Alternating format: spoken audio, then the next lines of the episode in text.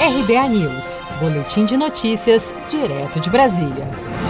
Senado aprova projeto de lei que suspende reajuste nos medicamentos por 60 dias. Governo autoriza por dois meses o congelamento nos preços de medicamentos. O projeto de lei de autoria do senador Eduardo Braga, do Amazonas, suspende o reajuste anual no preço de medicamentos e planos de saúde com a pretensão de minimizar os efeitos econômicos causados pela pandemia do coronavírus no país. Assegurar plano de saúde com um preço justo e assegurar medicamentos com um preço que não seja exorbitante neste momento de pandemia, me parece de uma justiça não só social, mas também do ponto de vista econômico financeiro. O objetivo do projeto é viabilizar o acesso a tratamentos de saúde, evitando problemas maiores para as famílias brasileiras. A proposta segue agora para análise da Câmara dos Deputados, que vai completar a medida provisória editada pelo governo para tratar apenas do congelamento dos medicamentos por 60 dias. A medida provisória ainda não foi analisada pelo Congresso Nacional.